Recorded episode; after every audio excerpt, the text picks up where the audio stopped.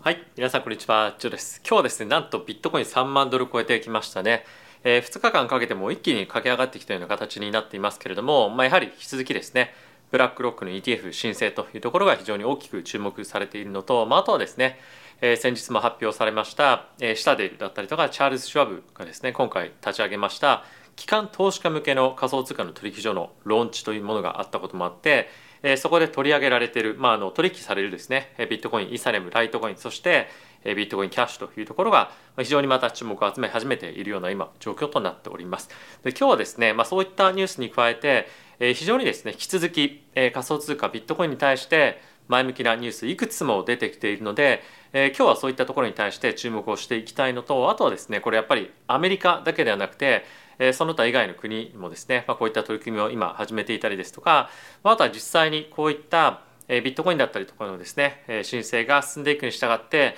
その他もろもろの規制の進捗というところも今日はニュースで出てきていますので、その辺りをですね皆さんと今日一緒に見ていきたいと思います。あとはこの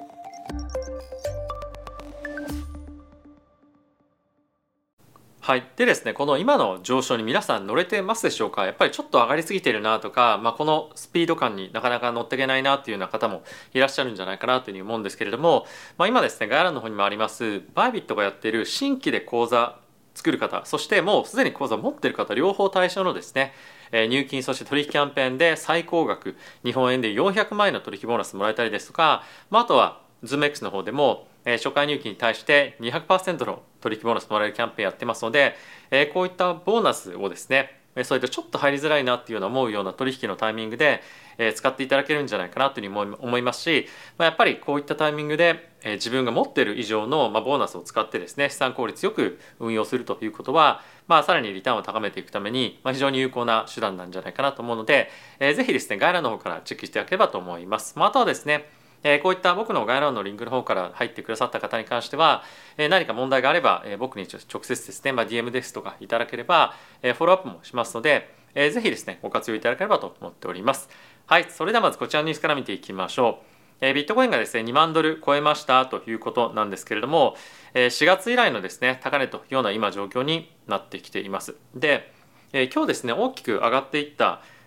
えわけはですね、いくつかあると思うので、えー、今日はですねそれを見ていきたいと思うんですけれども、まあ、思った以上に、えー、3万ドルの値段というところはですね、まあ、結構売りも、えー、当初はですねいろいろと出ていたと思うんですが、まあ、その後3万ドルをですね超える維持するっていうタイミングは、まあ、結構、えー、時間としては非常に長い期間、えー、そういった状況になっているので、売りの圧力っていうのはですねやっぱり少ないなっていうのを感じますよね。え、後ほどチャートを見ていきますがやっぱりこの辺りの売りの圧力っていうところが弱いっていうのは、まあ、今利確しようというよりもやっぱりしっかりとポジションを積んでいこうとかですね、まあ、あとは、えー、しっかりと今このポジションを積むだけではなくて、えー、短期的にもこの上昇にレバレッジをかけて乗っていきたいっていう人たちも、まあ、結構今出てきていると思います。で特に個人投資家も含めて、えー、そういったまあ短期の人たちのフローっていうのも入ってきているのが、まあ、この加速度的なですねビットコインの上昇につながっているんじゃないかなと思うのでえこういった人たちの動きも含めて、えしっかりと追っていきたいかなと思ってます。でまあ今日上がった理由をですねいくつか皆さんと振り返っていきたいと思うんですが、えなんとですね今日ブラックロックに加えて世界的に本当に大きく有名な、ウィズダムツリーそして、インベスコーというですね、ファンドがスポット ETF, に対して、申請をしました、これらの金融機関もですねやっぱりビットコインのスポット ETF のえー、まあ可能性ポテンシャル、まあ、そういったところに対して、まあ、非常に強く感じているんだなというところに加えて、えー、他のスポット ETF を以前申請して、えー、リジェクトされた、まあ、ダメですよというふうに言われてしまった人たちも、まあ、今後ですね中身を変えて再申請するんじゃないかというふうに言われてます。つまりブラックロックのですね申請があ、まあ、一つの契機になってどんどんどんどんそういったビットコインスポット ETF へのまあ、あの申請がですね加速度的に増えていくんじゃないかなというのは思います。で、えー、今回この2つのファンドがですね申請した際にいろいろとコメントを出していたんですけれども、えー、今ですねビットコインのマーケットっていうのは、まあ、かなり、え、熟成してきたとあのいろんな、まあ、変なフローとかっていうところもところも、まあ、徐々に入りづらくなったりですとか、まあ、あとはマーケットが大きくなってきたことによってえー、マーケットをですね、まあ、あのいわばその操作するっていうことが、まあ、すごく難しくなってきているとでこれは一つ、えー、すごくマーケットにとっていいことだと思うんですけれども、えー、もう一つの理由これ彼らが言ってることですねさっきの面も含めて彼らが言ってることとしては、まあ、やっぱりこういった ETF を提供するっていうのは、えー、すごくユーザーにとっていいことなんですよと。でどういう観点からかっていうとこれまでユーザーっていうのは例えばコインベースですとか FTX ですとかジェミナイとかですね、まあ、いろんな取引所ありましたけれどもこれらの取引所っていうのは、まあ、あのコインベースはそうではないですがやっぱりお客さんのお金を運用してしまったりとか、えー、潰れてしまったりとか思った以上にリスク高かったですよねと。なので、えー、こういった ETF というような方法で、えー、ビットコインに対して投資をすることによって、えー、顧客のためにこれはですねすごくいいんですよってことを、まあ、あの今回申請のためにタイミングで、まあ、コメントとしてですね出しています。でこれらの2つのポイントに関してはまああのそういうふうにも取れるよねっていうことだと思いますし実際にビットコインのマーケットが成熟してきたかどうかっていうのは、まあ、ちょっと最近フローも減ってきているので、まあ、どうなのかなっていうのは正直思うところではあるんですけれども、まあ、やっぱり FTX の問題が起こった後にえそういったことを言われてしまうと、まあ、確かに ETF の方が安全かもしれないなっていうのは、まあ、実際問題あると。でかつブラックロックはですね、えそのファンドの運用の、えまあ、取引だったりとかに関してはこれは別のえ、ナスダックの、まあ、カストリー業務を行うところが、まあ、しっかりと監督監査するということによって、えー、何か変なフローがですね出ないようにしたりとかっていうところも、えー、まあ一つ予想として入れてあるので、まあ、非常にユーザーフレンドリーというか、まあ、投資家フレンドリーな仕組みになっていますよというのは、まあ、すごく説得力あるなと思いますし、まあ、今後、えー、まあ断れない ETF を申請して SEC が断れないような、まあ、徐々に状況に今追いやられていると思うので今後この動向っていうのはすごく注目していきたいですし、まあ、かなりマーケットに対して引き続きですねインパクトがあるニュースなんじゃないかなと思います。でもう一つですね今日パウエル議長が議会証言していました、まあ、いろんな金融政策ですとか、まあ、あとはクリプトに対しての質問というところに対して答えていくというようなことをですねもう何時間もやっていたんですけれどもその中でですね、まあ、一つのコメントが非常に大きく注目を集めてステーブルコインに関してはですね、まあ、こちらに、え、っとありますけれども、ステーブルコインあの payment stablecoin は、まあ、お金ですよと。でそれに関して、ま、 central bank が、えーまあ、管理をですね、えーまあ、管理っていうか、まあ、その発行に対して、え、申請をするような役割を担うべきだというふうに言ってるんですね。で、え、今ですねあの州によって申請して、え、承認するみたいなプロセスが、まあ、一部で進んでいたりもするんですけれどもそうなると一部の州で承認されたステーブルコインが、まあ、全然承認されてない別の州で、え、使われるもしくはまあ流通するみたいな可能性もあるので、え、こういったまあ国をまあのまたいでというかまあ国をえまあ、横断してですね使われるようなステーブルコインっていうのは、まあ、しっかりと中央銀行が、まあ、監督監査するべきそして、え、そういった、えまあ、役割というものを州ではなくて、連邦政府として、まあ、一つの、まあ、役割をですね担ってやっていくべきだというふうに言ってます。でこれがすごくですね仮想通貨のマーケットに対しても、まあ、大きなインパクトがありましたね。まあ、こういった発言のタイミングで、まあ、ボーンとちょっと上に跳ねるような、まあ、動きもですね、まあ、見られたような 見られなかったような感じでは正直あるんですけれども、まあ、やっぱりこういった、えー、フェットがですね、え、このペイメントのステーブルコインについてえしっかりとお金ですよというふうに認めているっていうのは、まあ、あのステーブルコインの存在感というところが一つ認められたというところじゃないかなと思いますし、まあ、あとアメリカがですね今後発行するかもしれない CBDC に関しては、まあ、これもちろん発行する可能性はあるんですけれどもまだしばらく先なのでこういった今流通しているステーブルコインをどのように使っていくかというところに関しても今後いろんな議論だったりとかえー、まあ、規制も含めて進んでいくと思うので、えー、この辺りはですねすごく、まあ、マーケットが交換しているニュースではあるんじゃないかなと思います。ただしまあこれが今後実際にいろいろと規制が進んでいくに従って、えー、まあいい方向でまあちゃんと規制が進んでいくかどうかっていうのは別の話だと思うので、えー、しっかりとこの辺りをですね追っていきたいかなと思ってます。はい、でまあそんな中ですね今のちょっと話の流れで、えー、アメリカのですね、まあ、議会で今後、えー、ステーブルコインのえーまあ、あの関連の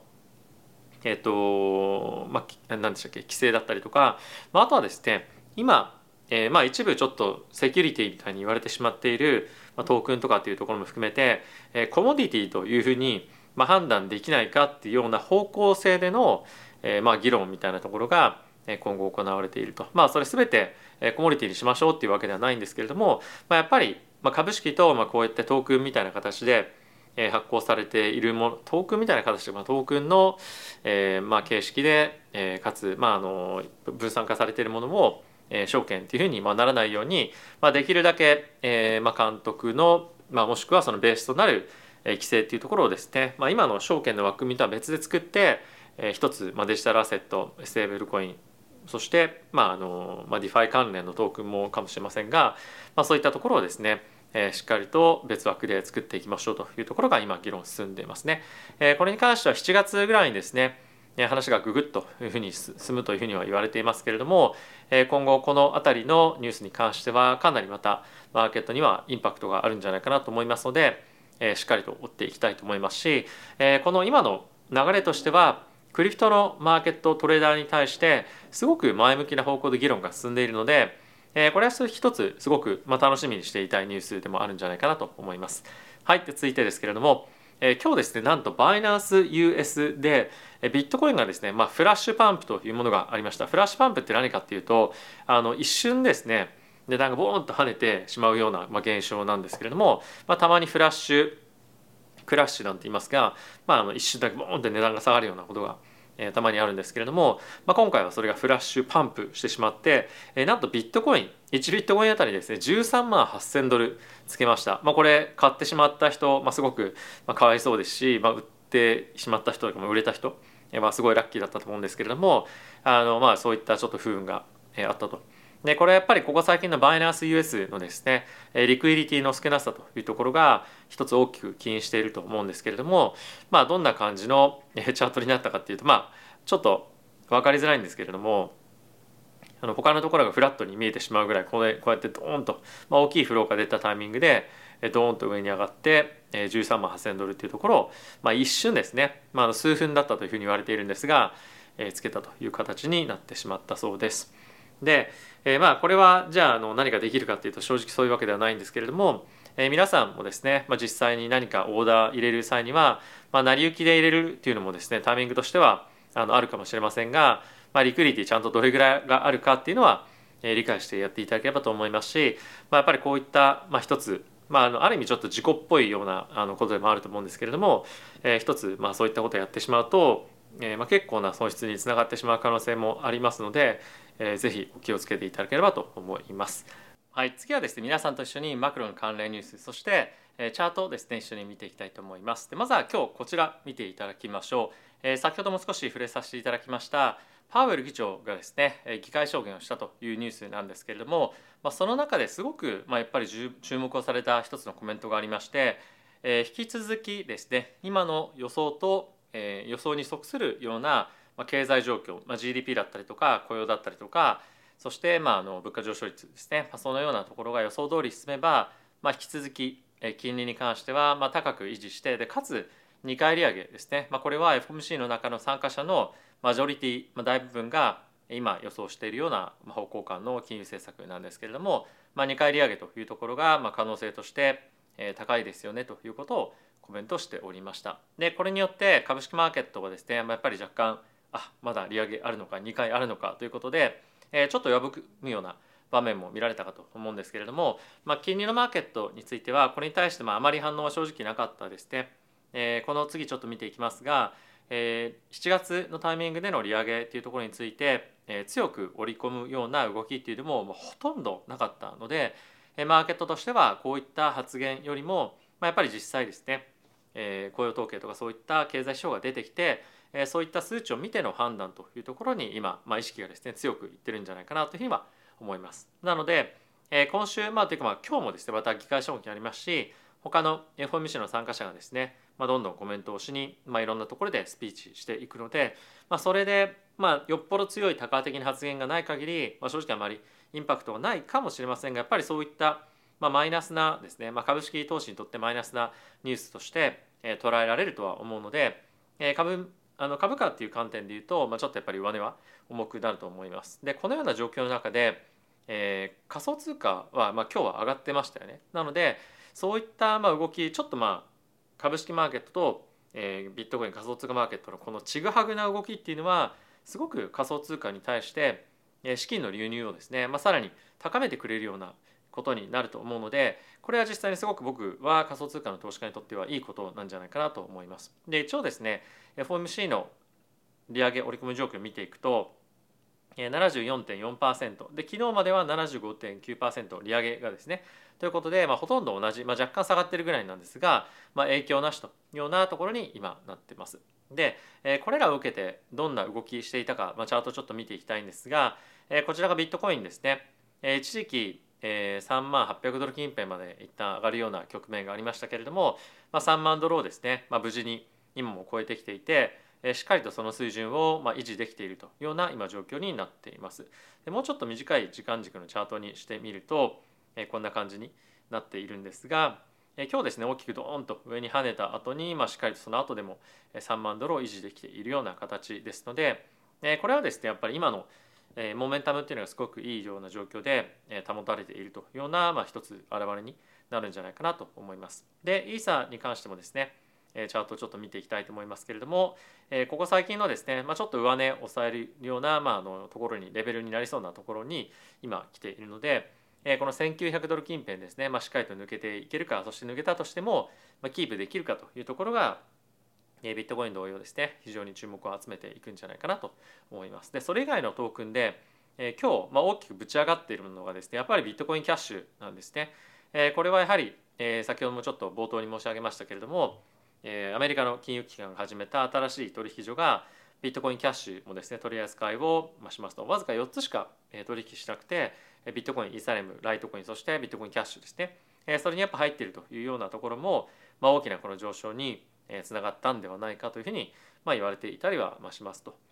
え、まあこれは続くかどうかっていうのは正直わからないのと、まあ、あとは若干ちょっとそのビットコインキャッシュに対して、まあ、その投資をするっていうこと自体あまり考えたことがなかったりとか、まあ、検討するにもちょっとまあ分かんないなっていう人も多いと思うので、まあ、そういうのであれば、まあ、あまり触らずに、まあ、しっかりと、まあ、あのビットコインというところにフォーカスしていくっていうのもいいかと思いますし、まあ、やっぱり自分がまあ詳しい分かる、まあ、もしくは触りたいっていうのもいいと思うんですが、え、そういったまトークンをですね、まあ、しっかりと見ていくというところに今はフォーカスしてもいいのかなというふうに思います。で一方ですね今日の株式マーケットなんですけれども先ほどのパウエル議長の発言とかっていうところも受けて、え今日はですね、ま、こんなような形で1%強ぐらいですね下落をしています3日連続の続落というところになっておりまして、えこの他の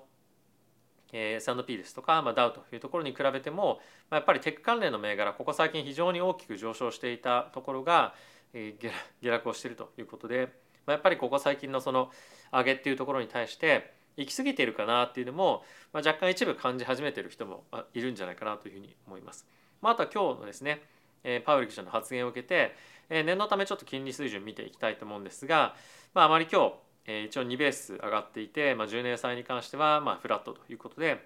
金利のマーケットに関しては動きなしというような状況なので、まあ、ちょっとまああの買われすぎてるテック銘柄へのま調整みたいなような環境なのかなというふうには思います。はい、引き続きですね、ま、やっぱりこの仮想通貨と、えま、株っていうところの動きのちぐはぐがですね、え、続いていることによって、え、今後ですねこれだけやっぱり仮想通貨の伸びがボーンときているので、